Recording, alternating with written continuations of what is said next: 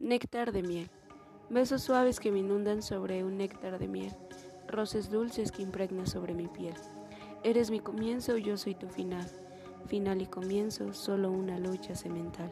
Sigue tocando, subiendo y bajando como una espiral que no tiene final, así como el ocaso que se esconde en aquel nuestro rosal.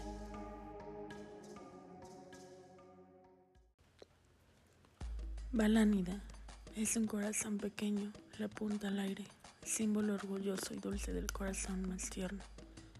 Lágrimas de rama corrosivas como brasas en prolongados adioses de flores blancas.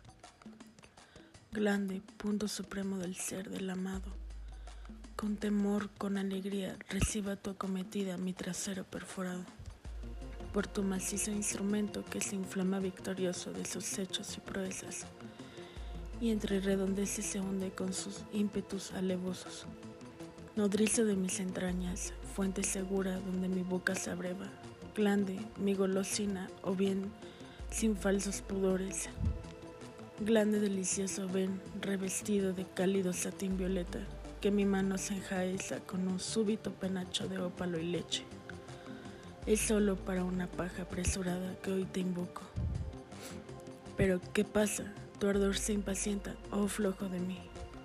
A tu capricho, regla única respondo por la boca o por el culo. Ambos listos y ensillados, y a tu disposición, maestro invicto. Después, néctar y pócima de mi alma, oh glande, vuelve a tu prepucio, lento como un dios a su nube. Mi homenaje te acompaña, fiel y galante.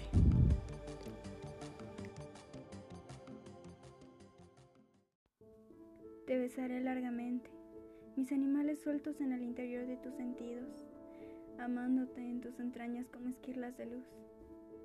Te besaré, atravesaré tu cielo, me internaré en tus ramas, circularé en tus líquidos.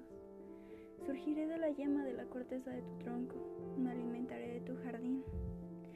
Tu voz en las colinas y en los campos inmensos, como tú lo pensaste.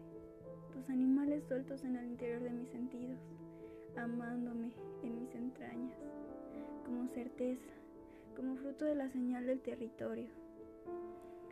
Tu voz en las colinas y en los campos inmensos, bajo este cielo púrpura, esta delicia o cauce a mitad de la lluvia, a mitad del océano, porque tu árbol enraiza, enraiza en medio de mi vientre, y esta tierra te vive, en el principio y en el fin.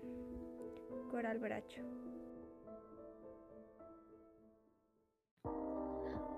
Mujeres condenadas, Charles Baudelaire. Como bestias inmóviles, tomadas en la arena, vuelven sus ojos hacia el oceánico horizonte, y sus pies que se buscan y sus manos unidas.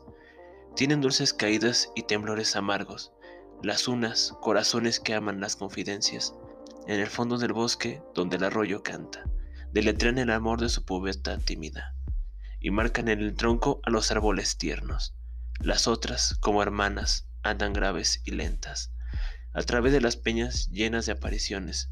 Don San Antonio vio surgir como la lava aquellas tentaciones con los senos desnudos, y las hay que a la luz de líquidas resinas, en el hueco ya mudo de los antros paganos, te llaman en auxilio de su aviadora fiebre.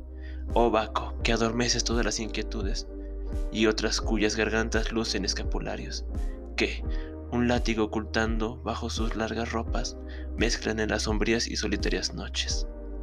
La espuma del placer con el llanto del suplicio.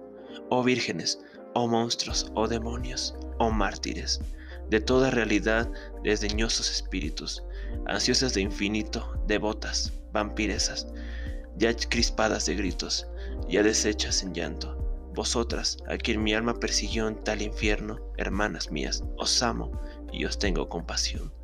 Por vuestras penas sordas, vuestra insaciable sed y las urnas de amor que vuestro pecho encierra.